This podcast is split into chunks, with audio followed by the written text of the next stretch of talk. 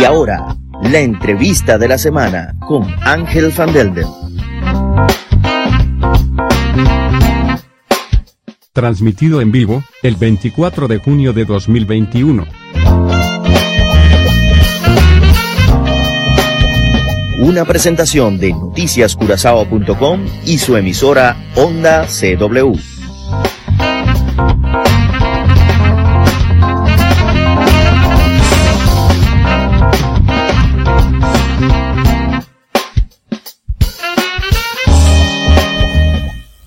Bienvenidos todos, queridos amigos. Estamos ya al aire en la entrevista de la semana en nuestra emisión del día de hoy. Como podrán ver, los que nos pueden ver a través de las redes sociales, a través de nuestra página de Facebook. Hoy estamos eh, con una invitada muy distinguida. Es la máxima autoridad de la comunidad dominicana aquí en Curazao. Se trata nada más y nada menos que de la señora cónsul general de la República Dominicana en Curazao, la señora María Luisa Hubiera Zorrilla, a quien le damos la bienvenida en este momento. ¿Cómo está, señora cónsul? Bienvenida a la entrevista de la semana. Vamos a pedirle que se acerque al micrófono.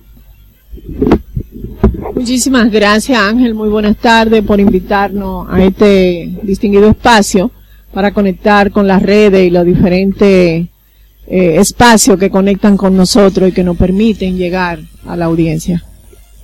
Eso es, y de eso se trata, pues, que podamos llegar a todos los hogares de la comunidad latinoamericana aquí en Curazao y especialmente, en este caso, de la comunidad dominicana. También uh, tenemos, tenemos un bono hoy, porque no solamente vino la señora cónsul, también tenemos al vicecónsul, al señor uh, Roberto Ibarra, con quien también esperamos tener una oportunidad de conversar, aunque sea un ratico con él, al final de la entrevista. Pues, uh, sin más preámbulo, um, cuéntenos, señora cónsul, vamos a hablar primero un poquito sobre su persona, para que la audiencia la vaya conociendo, sepamos un poquito más sobre usted y, por supuesto, um, luego vamos a pasar a hablar sobre el consulado en sí y sobre su gestión como como nueva cónsul de la República Dominicana. Eh, entendemos que están, eh, está aquí desde el mes de enero, eh, si no me equivoco, ¿correcto? Sí, correcto. Pues, eh, vuelvo y te repito, muchas gracias por haberme invitado.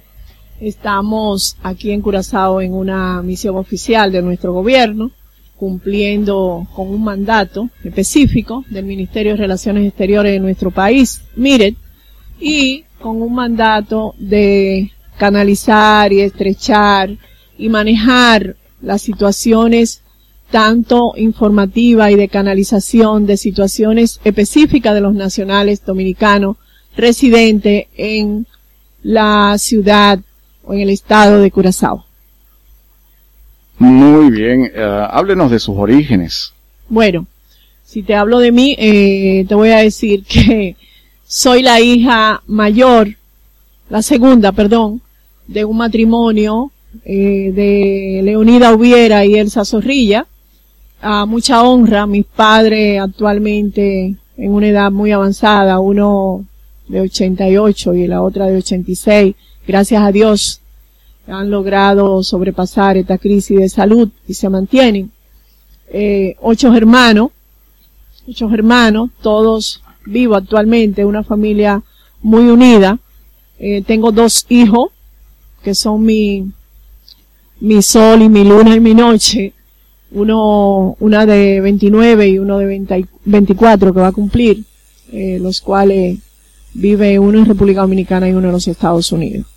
Soy abogada de profesión, política de nacimiento, comprometida con la lucha social de mi país y las reivindicaciones de la grande mayoría, formada en política en la escuela del doctor José Francisco Peña Gómez, mucha honra, y con un compromiso con todo lo que se trate para defender y llevar bien llevado el nombre y la bandera de mi país. Qué bonito, muchísimas gracias. ¿Cuál ha sido su fuente de inspiración? en la vida en general? Bueno, mi primera fuente de inspiración son mis padres. hombre de origen trabajador, mi padre un agricultor de nacimiento, trabajador de la tierra, una madre de familia, de hogar, dedicada al cuidado de sus hijos y al, al cuidado de sus hijos, que es mucho decir, porque realmente la maternidad conlleva muchas responsabilidades para bien formar una familia y esa es la primera universidad de la vida. Una buena formación de hogar va a darte las oportunidades de desempeño y desarrollo en cualquier universidad que tú llegues. ¿Cuál ha sido el momento más difícil que recuerda en, en, ese trayecto de su formación? En el trayecto de mi formación no solamente he tenido un gran momento de sufrimiento, tuve dos.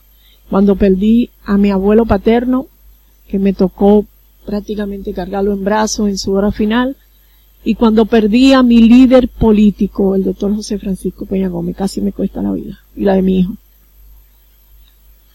Y por otro lado, ¿cuál ha sido su mayor satisfacción?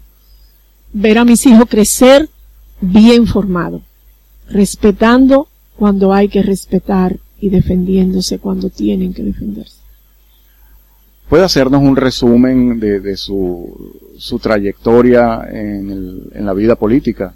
¿Cómo ha sido? ¿Cómo empezó y, y qué, qué ha hecho a lo largo de esa carrera política? Sí, inicié muy temprano en, en los quehaceres políticos. Tenía 14 años cuando me inicié en política. Fue mi primera participación activa y directamente en organismo de dirección. Ya cuando cumplí mis 16 años, ya yo era parte de un organismo político de mi partido, en ese entonces el Partido Revolucionario Dominicano, en mi provincia, Santa Cruz del Ceibo, en el este del país de República Dominicana. De ahí crecí y pasé a trabajar y pasé a residir en la capital de la República y tuve el honor de comenzar a trabajar ya a los 18 años al lado del doctor José Francisco Peña Gómez.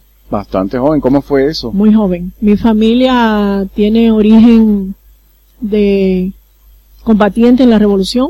Tuve un tío que aún está vivo, fue combatiente en la revolución, comandante en la revolución, fue el que comandó eh, cuando entraron al polvorín para la revolución del 65. Y de ahí eh, hay un sinnúmero de cosas. Me ingresé, fue dirigente estudiantil de, de la Unión de Estudiantes Revolucionarios Dominicanos. Fui, corrimos mucho y volamos muchos, muchas paredes en las luchas estudiantiles. Y de ahí ingresé, eh, comencé a formar parte de la dirección del partido en la capital de la República Fui dirigente de la Federación Dominicana de Mujeres Socialdemócratas, el organismo de mujer más grande que ha parido Latinoamérica, la Federación de Mujeres Socialdemócratas de República Dominicana. Ahí me formé en la parte de lucha por reivindicación de los derechos de la mujer. Actualmente soy la secretaria general de las mujeres de mi partido, el Partido Revolucionario Moderno, República Dominicana. Soy su secretaria general de mi partido, electa a voto en convención interna del partido. Y para eh, quizás no porque tengo mucho que dar y podría escribirte un libro. Tengo un compromiso con ese partido que parimos hace, diríamos que seis años, seis años, y hemos hecho historia en el libro Guinness, pudiese contar, porque en menos de dos años elegimos, tuvimos participación congresual eligiendo 31 diputados, 32 alcaldes, y eso nos dio el repunte de fuerza y decisión para tirar para adelante e ir a una presidencial y salir electo con una mayoría congresual y un voto duro que nos dio la presidencia de la República. Me imagino que muchas personas que nos están escuchando conocen el sistema eh, político de, de, hacer gobierno, pues, allá en la República Dominicana.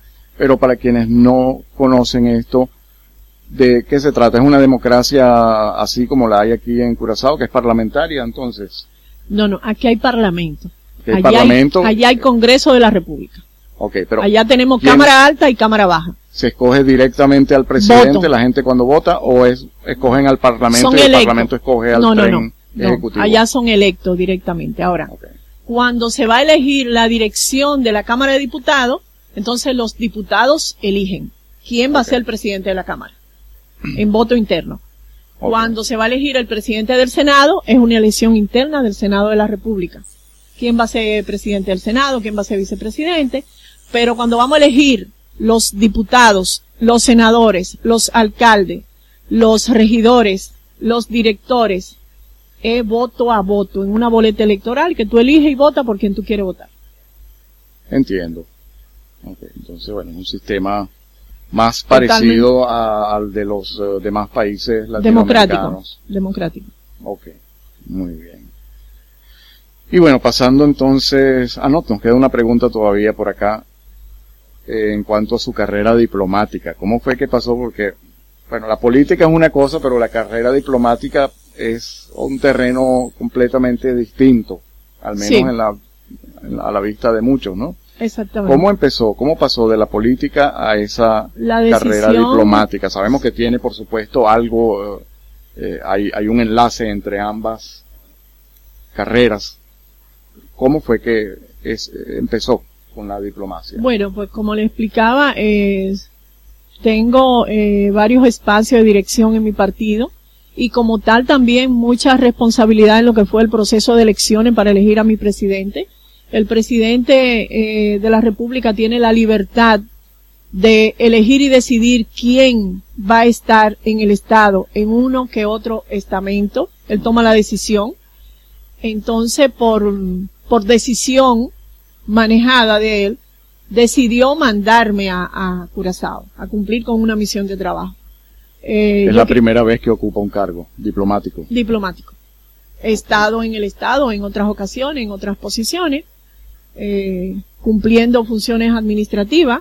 He sido empleada pública de República Dominicana en, en varias áreas de la administración pública, tanto municipal como eh, ¿Qué cargos, por ejemplo, ha ocupado eh, en República Dominicana? En República Dominicana, eh, en el 2000 estuve en una manejando un programa, en una dirección en el Ministerio de Salud Pública y también estuve al servicio del presidente en el Palacio Nacional Directamente. directamente y también estuve trabajando en cuando históricamente eh, el doctor Peña Gómez era el alcalde del Distrito Nacional, trabajaba para el Departamento de Obras del Ayuntamiento del Distrito Nacional.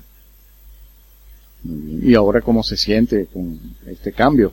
Bueno, dicen muchas veces que los cambios son importantes en la vida, porque son también pruebas que te dan. Porque la A ver sacaron de tal vez de su zona de Sí. confort, pudieron haberles dado tal vez un, Usted lo dice y no un lo sabe. puesto, un puesto allí en, en, en- en su propio país sin tener que movilizarse tan lejos y bueno, le Pero tocó esto. quizás el presidente se llevó de que yo digo que yo soy una mujer de trabajo y que yo soy guardia.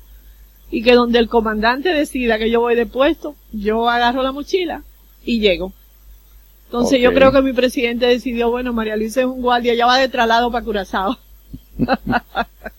Ok, bueno, y le dio una, una plaza importante porque eh, eh, cabe destacar que la comunidad, aquí Curazao tenemos, y es algo que nos enorgullece, que tenemos muchas nacionalidades, muchas culturas que, que se mezcla. juntan aquí.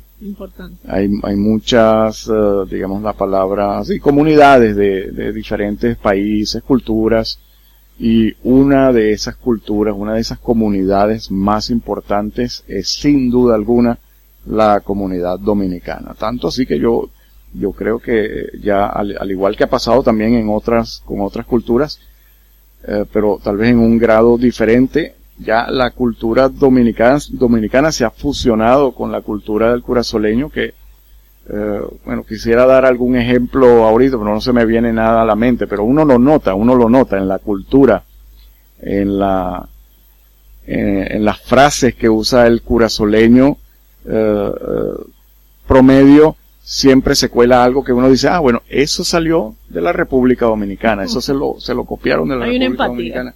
Sí, hay mucha empatía, hay muchas cosas.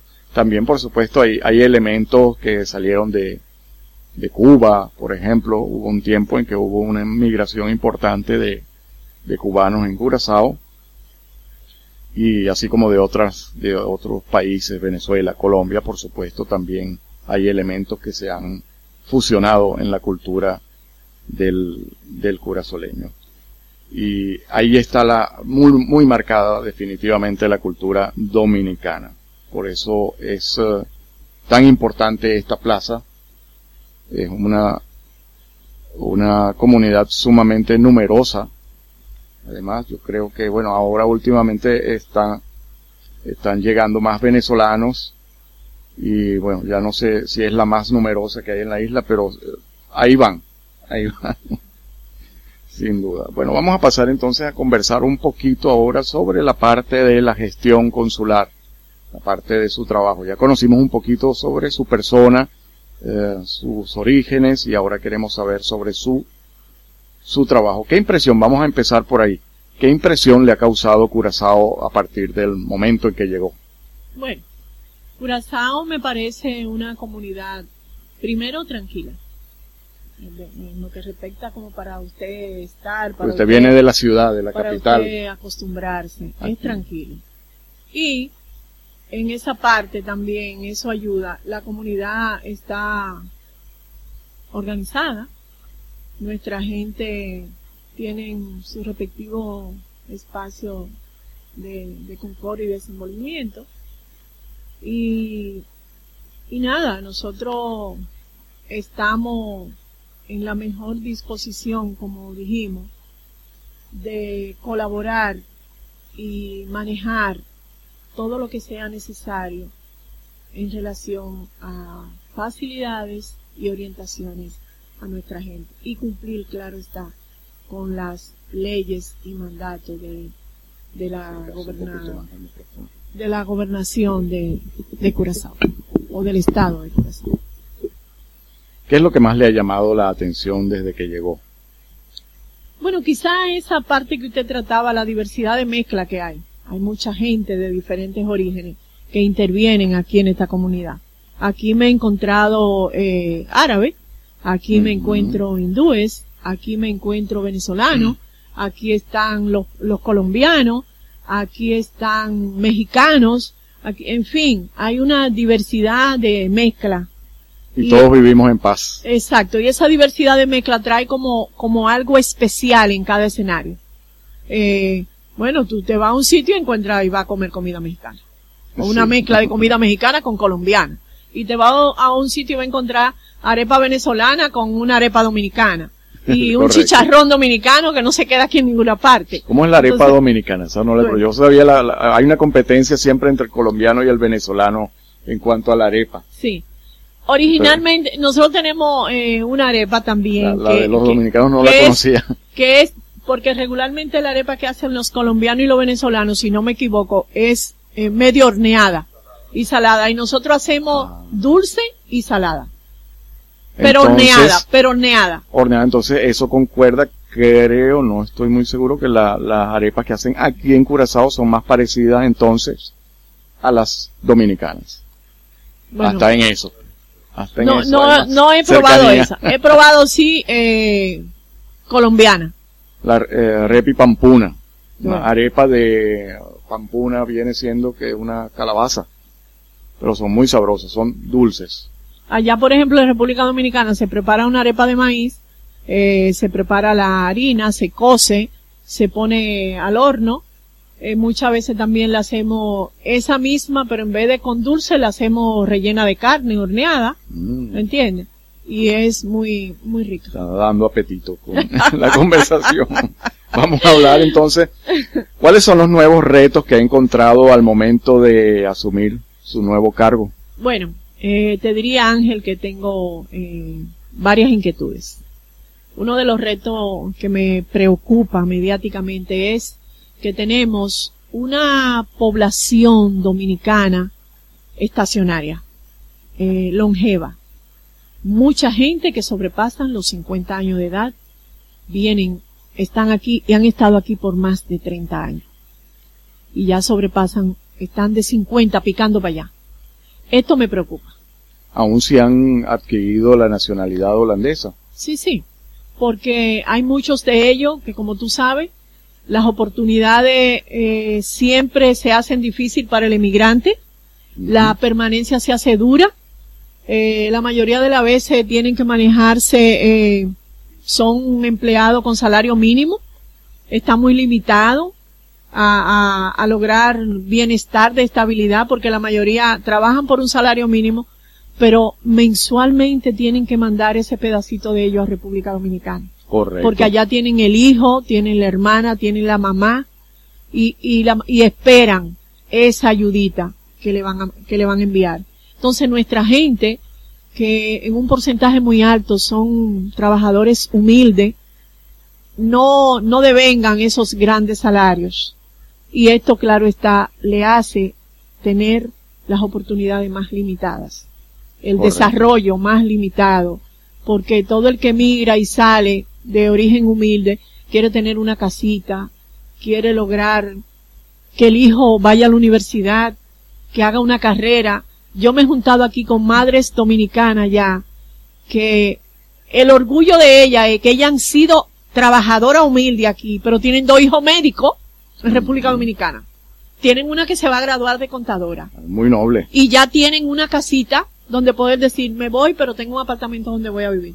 Y eso es- ha sido fajado, trabajando, de sol a sol.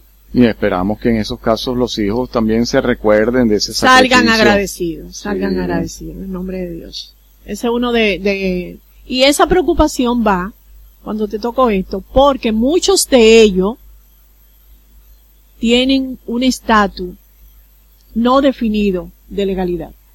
Entonces, ahí voy.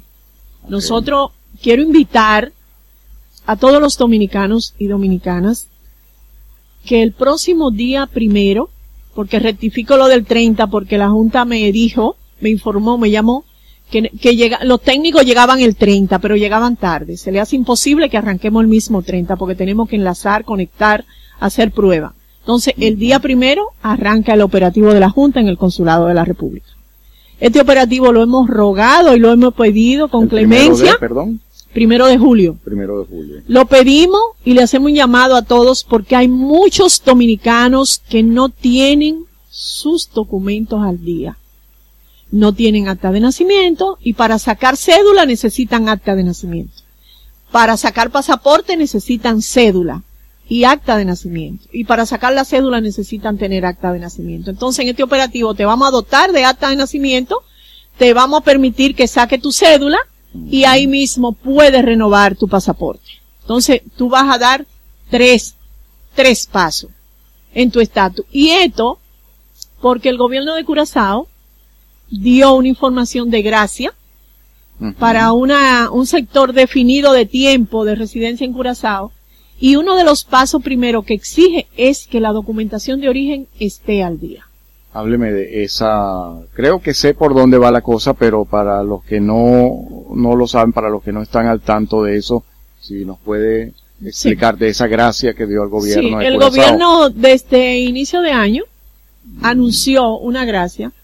Ya se están, dieron seis meses para que todo el que estaba interesado eh, diera los pasos de rigor y se informara cuáles eran las, las peticiones de documentación y todo lo que tenía que hacer.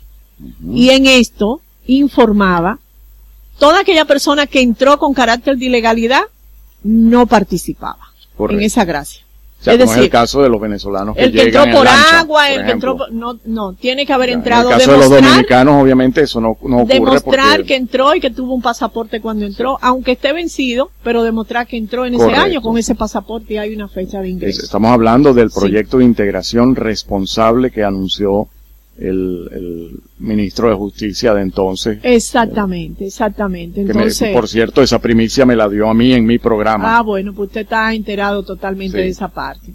Entonces, eh, una de las exigencias matriz para iniciar el proceso es que tenga pasaporte al día, cédula al día, acta de nacimiento apostillada, papel de buena conducta, porque hay mucha gente que salió de su país con cualquier situación de la ley pendiente y si tiene que sacar un papel de buena conducta, los archivos del sistema te los reflejan. También ahí lo pueden hacer. por te lo acá. reflejan ahí. Entonces, esa es una situación y por eso nosotros, encarecidamente, hicimos la canalización de que este operativo llegue y el operativo va a estar en Curazao por ocho días. Vamos a tener la Junta Central aquí por ocho días. Entonces, esa es una de las situaciones actuales que hay en, en la comunidad dominicana Sí. en Curazao. Ese, ese proceso que muchos quieren legalizarse para, y necesitan, por supuesto, sus documentos Claro. dominicanos Claro. en orden para poder cumplir con los requisitos Con los que exige el gobierno el de. Curazao. Exactamente. Exactamente. Aparte de eso, ¿cómo encuentra usted, eh, en qué otras situaciones eh, de, de atención ha encontrado a la comunidad dominicana en la isla? Bueno, en relación a esa parte, como le dije antes, nosotros tenemos una comunidad humilde, necesitada, Hablamos de la gente de Sí. edad, la parte de la legalización. limitada, entonces eh, esa clase, hay un sector joven que demanda oportunidades y ese sector necesita, eh, hay muchos jóvenes, por ejemplo, ahora que van a entrar, salen de su estudio eh, de bachillerato, término medio, y van a la universidad. Para ir a la universidad necesitan legalizar documentos. Necesitan demostrar que si, que si, si tienen un padre o una canalización aquí que lo ampara bajo una firma, tienen que demostrar que sus papeles de origen están en orden Correcto. y, y si va a haber una firma que lo va a representar, todo tiene que estar debidamente eh, inscrito y registrado con el orden del lugar. Entonces, esos jóvenes que van en busca de una oportunidad, que van a salir de lo que se dice en República Dominicana es el bachillerato o la educación intermedia, van ahora a las universidades.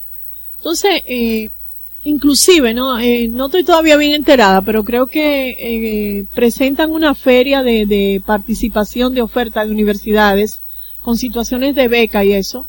Y estamos eh, en un conversatorio de ver también cómo las universidades dominicanas participan en ese, Qué buena iniciativa sería también abrir esa posibilidad a las... que el a- Estado aperture a los esa ventanilla. locales, exacto. Eso, ahí tendría que Porque el intervenir Estado el gobierno. tiene- porque no sí. sé ¿Por qué tienen los estudiantes de Curazao necesariamente que irse a Holanda? Yo sé que hay, de hecho, universidades y centros de estudios muy respetables en toda Europa, por supuesto en Holanda también. Sí, pero mi Pero país también, también, lo tiene. también, exacto, también en la región, además que podría resultar hasta mucho más económico y, y- y No, y no además hay mucha más eso. cercanía cultural también. Imagínense que podamos enviar a nuestros estudiantes a estudiar en la República Dominicana, regresen con títulos que sean reconocidos aquí. Y, y, eh, No solamente eso, Ángel.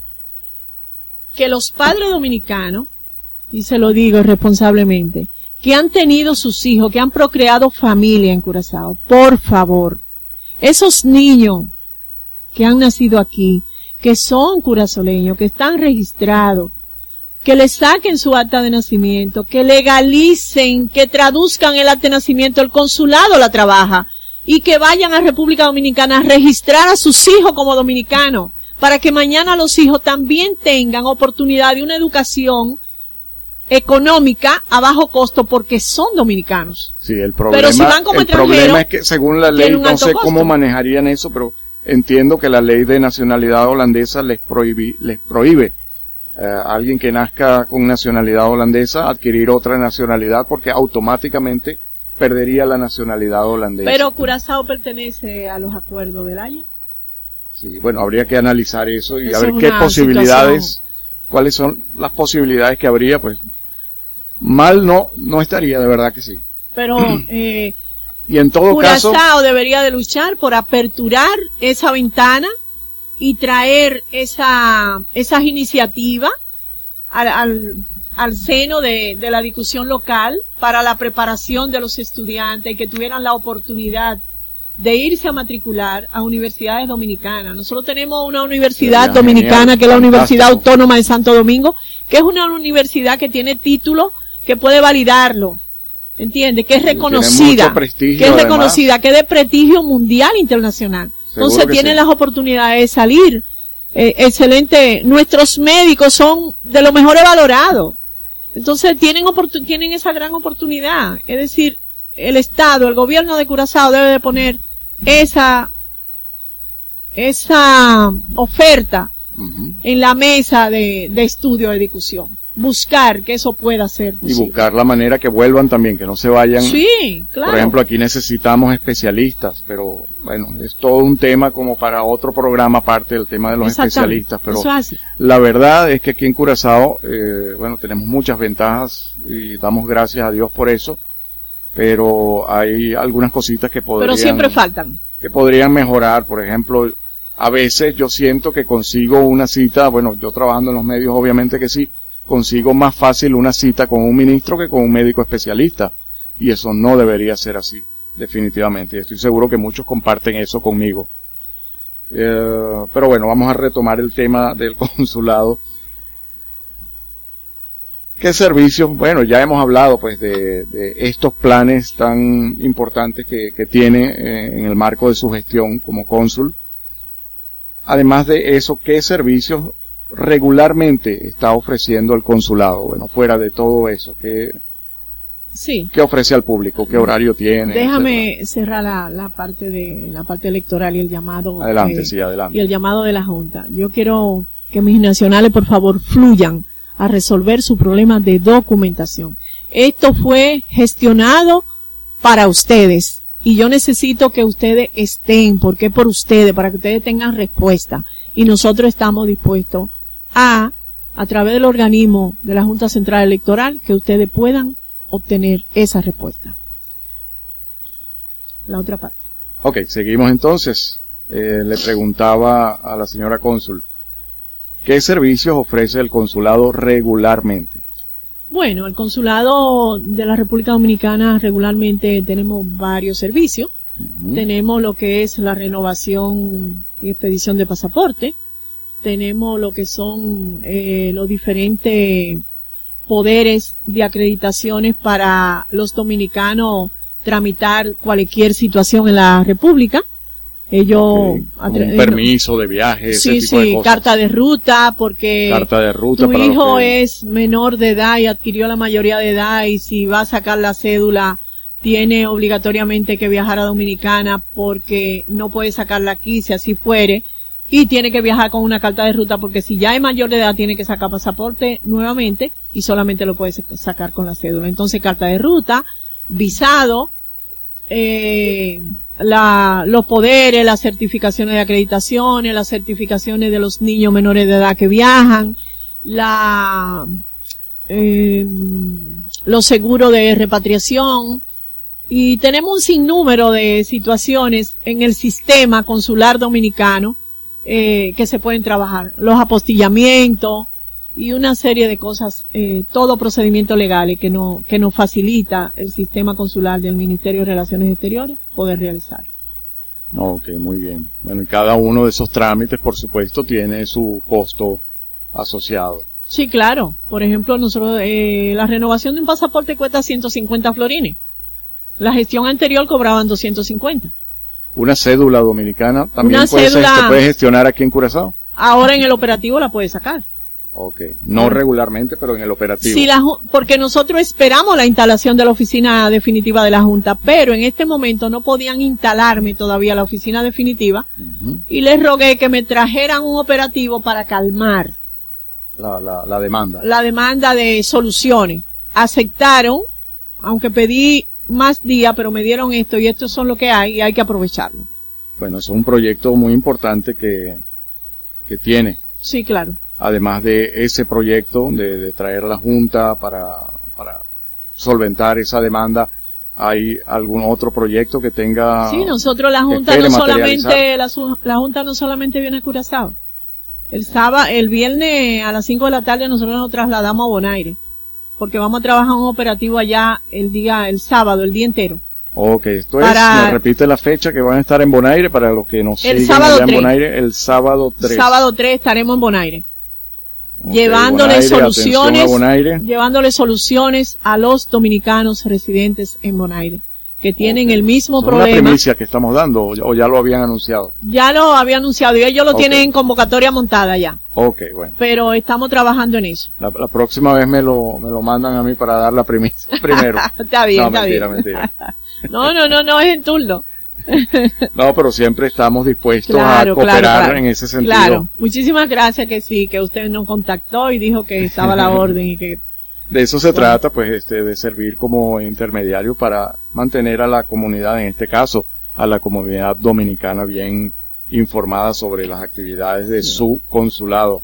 Le agradecemos. Sí. Antes de continuar con las preguntas, vamos a saludar a nuestros anunciantes. Best Buy Supermarket, convenientemente ubicado en Caracas by Weg, en donde usted encontrará frutas y verduras frescas, todo tipo de productos de calidad y a precios realmente razonables. Y por si fuera poco, Best Buy le vende el pan más sabroso que usted puede llevar, además recién salido del horno. Esto es Best Buy Supermarket.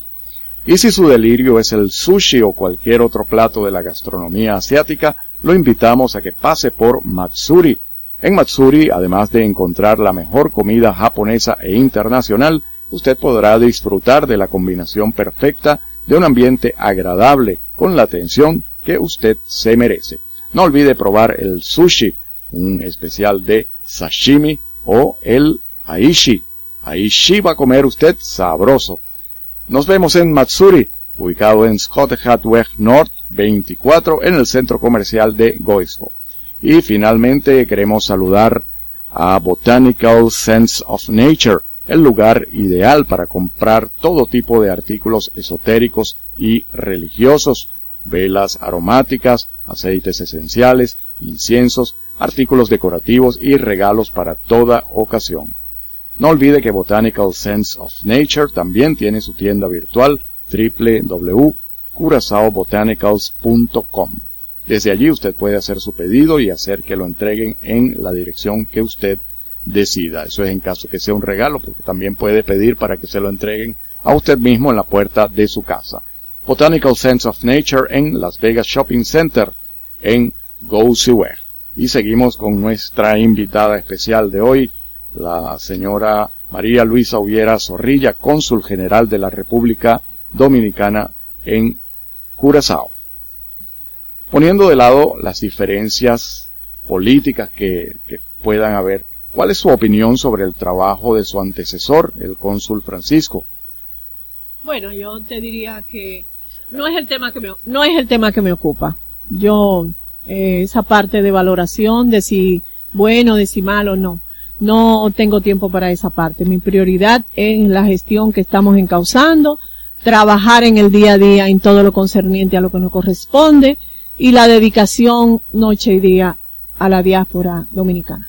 Entonces, es como, como, dicen los, eh, los jinetes de los caballos de carrera, pues que les tapan los ojos hacia los lados para que no vean a los demás, sino que se concentren en su propia, en su propia trayectoria, en su propia sí. carrera. Yo estoy enfocada. Así, así debe ser. Eh, hay un tema que me han pedido también que le pregunte con relación, y creo que usted también lo mencionó antes de hablar, de, antes de empezar la entrevista, eh, con relación al seguro médico para los eh, dominicanos que viven en la isla. O no estoy seguro si se trata de un seguro médico o es un seguro de, de entierro, de repatriación, algo por el estilo. ¿Sigue, sigue vigente ese beneficio? El Ministerio de Relaciones Exteriores de República Dominicana, mire, tiene en su programa de servicio el seguro de repatriación Cielo RD. Desde el, desde el 2017, este es el único seguro existente en el Ministerio de Relaciones Exteriores. Actualmente, el Consulado de la República Dominicana en Curazao oferta el seguro de repatriación Cielo RD. 95 florines es la cuota de una póliza anual. esa póliza anual, esa póliza anual te cubre 5.400 dólares de servicio al haber un desastre, un fallecimiento de una persona es lo último que tú quisieras que suceda. Por supuesto. Es lo último que tú quisieras que suceda, pero es lo que más seguro tenemos en la vida. Es un seguro de repatriación de cadáveres. Repatriación de cadáveres. Sí. Eso sí, habíamos escuchado de de eso. Y cualquier eh, persona con nacionalidad dominicana automáticamente tiene acceso a ese seguro, está inscrito, registrado. Usted va con su cédula. tiene que ir a No, no, va, va al, al consulado y adquiere la póliza. Paga tu servicio, te registra, nosotros te escaneamos al sistema y te damos tu póliza en original y el sistema de la compañía de seguros recibe tu póliza y si pasa cualquier desastre, pues ellos tienen respuesta. Es bueno, es bueno una información. La póliza de seguro Cielo RD cuesta 95 florines. Pero es bueno que los usuarios sepan que esta póliza tiene una duración de un año. Esto no es un seguro acumulativo. Esta póliza de seguro, O sea, si los tú, 95 florines son un año. un año, Después hay que volverlos a pagar. cuando pasa ese año, esto no te da una garantía de permanencia. Se venció la póliza. Eso es como el seguro del carro. Si tú no la pagas y pasa un accidente, tú tienes que correr con los gastos. El seguro no te cubre nada. Pero, aquí tú no tienes vigencia. Tú no puedes reclamar permanencia. No, porque yo tenía 10 años pagándolo, tenía 5, tenía 4. Si no lo pagaste al siguiente cuando se venció, ya.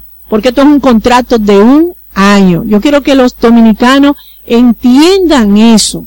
No hay reclamo. Esta póliza te cubre un año, 95 florines, 5.400 dólares cuando pasa un desastre que nadie quiere que pase. ¿eh? Porque qué bueno que pagaste los 95 florines y no se murió nadie. Eso es lo que queremos. es solamente en caso de muerte Eso es una por desastre garantía. natural o, o si una persona simplemente se muere porque se tenía que morir de, por, por Es edad. bueno que sepan también los dominicanos que en caso cuando hay pandemia, ningún seguro cubre pandemia. Es bueno que los dominicanos entiendan eso, ¿eh? O que no solamente los dominicanos, los que manejan seguro, en tiempo de pandemia las pólizas de seguro no funcionan en pandemia, porque eso no está prescrito. Ok, en las eso es, la, cláusulas. eso es la pandemia, pero Exacto. supongamos que me dio una enfermedad, a mí yo soy dominicano y me enfermé de, pongamos, de cualquier otra cosa que no tiene nada que ver Por con ejemplo, la pandemia don Ángel. y me morí. Entonces, eh, me usted, cubre, usted eh, tiene su póliza de seguro, usted tiene ya seis meses, vamos a decir, con su póliza de seguro, dio libre mar a usted le dio un infarto. ok, vamos a decir eso. Pues su hijo va a buscar su dinero, lleva su acta de defunción, lleva su cédula, mire que pasó esto, dio libre mal, pero para no poner ejemplo de nadie, sino Vamos a nosotros tocar aquí. madera. Exactamente, para no, para hablar de nosotros aquí, no poner a nadie de ejemplo.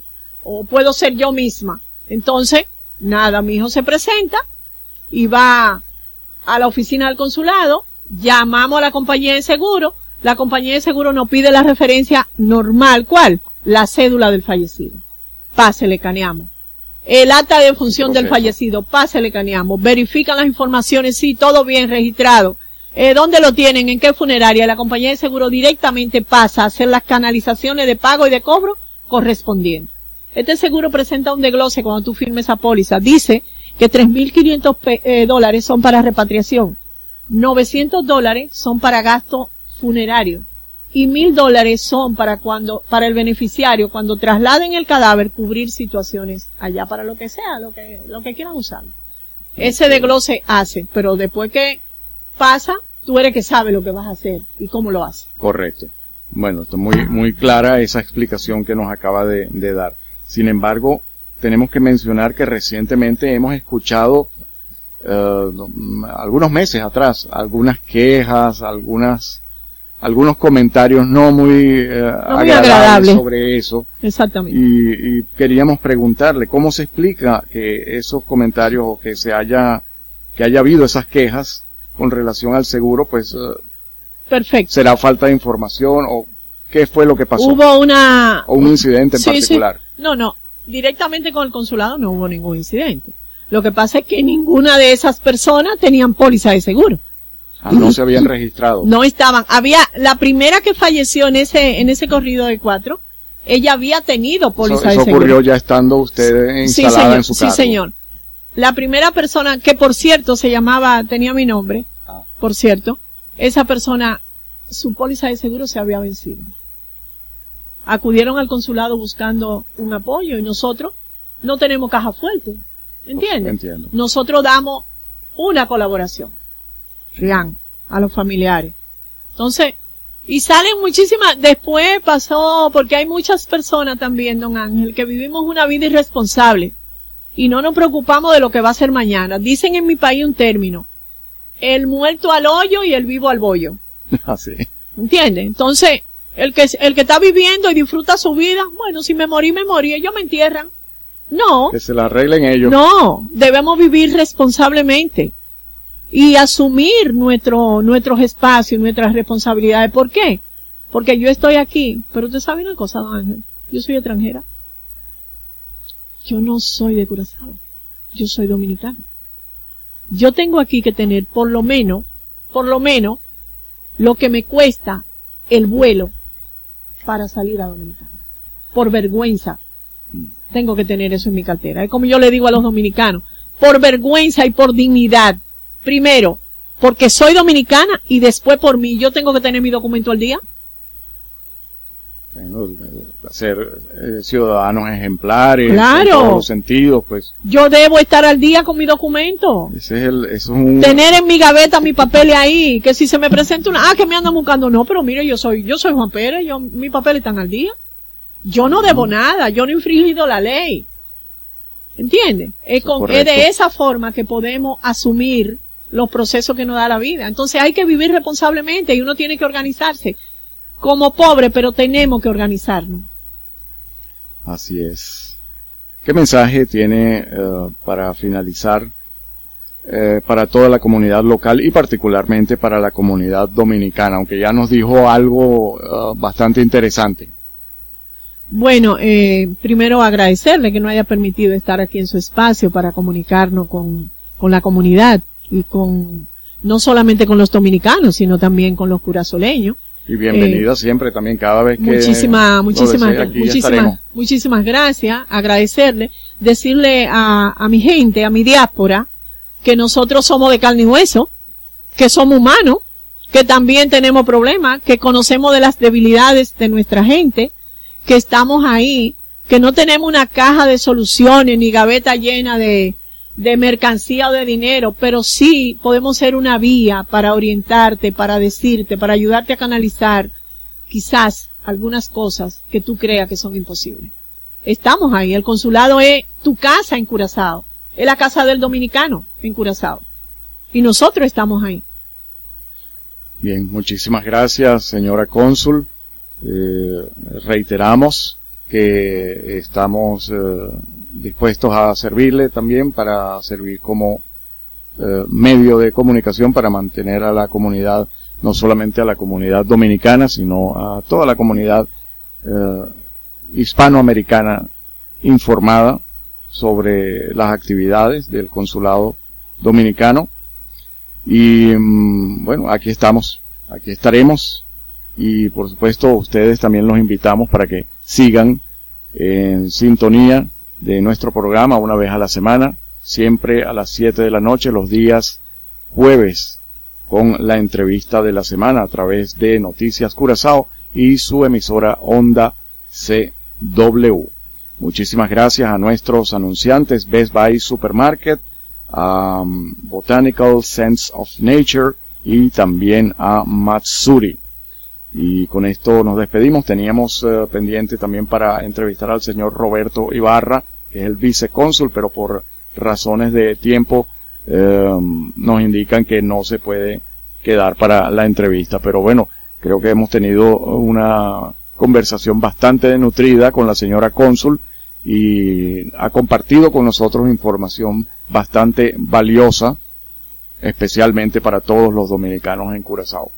Son las 7 y 48 minutos y de esta manera nos despedimos, esperando que estén con nosotros la próxima semana a las 7, ya saben, igual como todos los jueves, los esperamos a las 7 la próxima semana, el día jueves y muchísimas gracias por habernos acompañado. Esto fue la entrevista de la semana.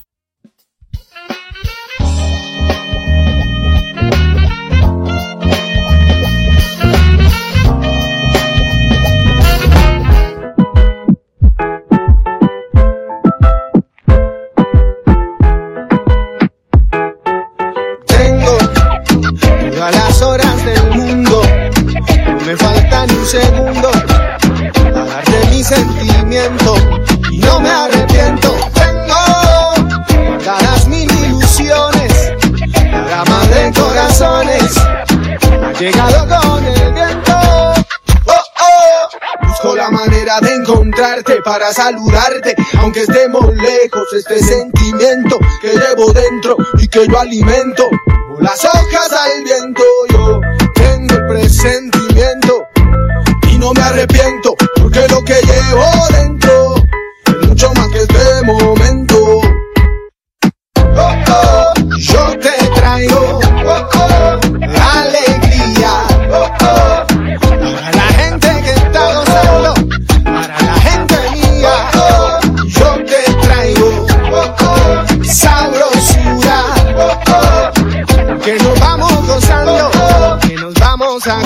Esto fue la entrevista de la semana con Ángel Van Delden.